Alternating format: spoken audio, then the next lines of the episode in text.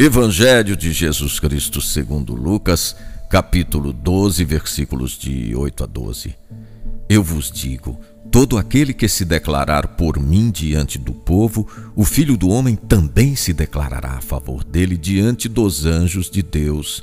Aquele, porém, que me renegar diante do povo, será renegado diante dos anjos de Deus. Todo aquele que falar uma palavra contra o Filho do Homem será perdoado, mas quem blasfemar contra o Espírito Santo não será perdoado. Quando vos conduzirem diante das sinagogas, magistrados e autoridades, não vos preocupeis com os argumentos para vos defender, nem com o que dizer, pois nessa hora o Espírito Santo vos ensinará o que deveis dizer.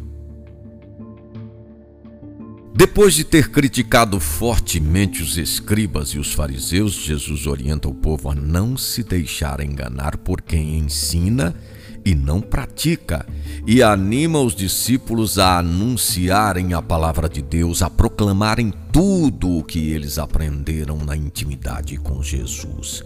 Sem medo, proclamem até nos telhados tudo será conhecido e revelado. Não tenham medo de se declarar a favor de Jesus diante do povo.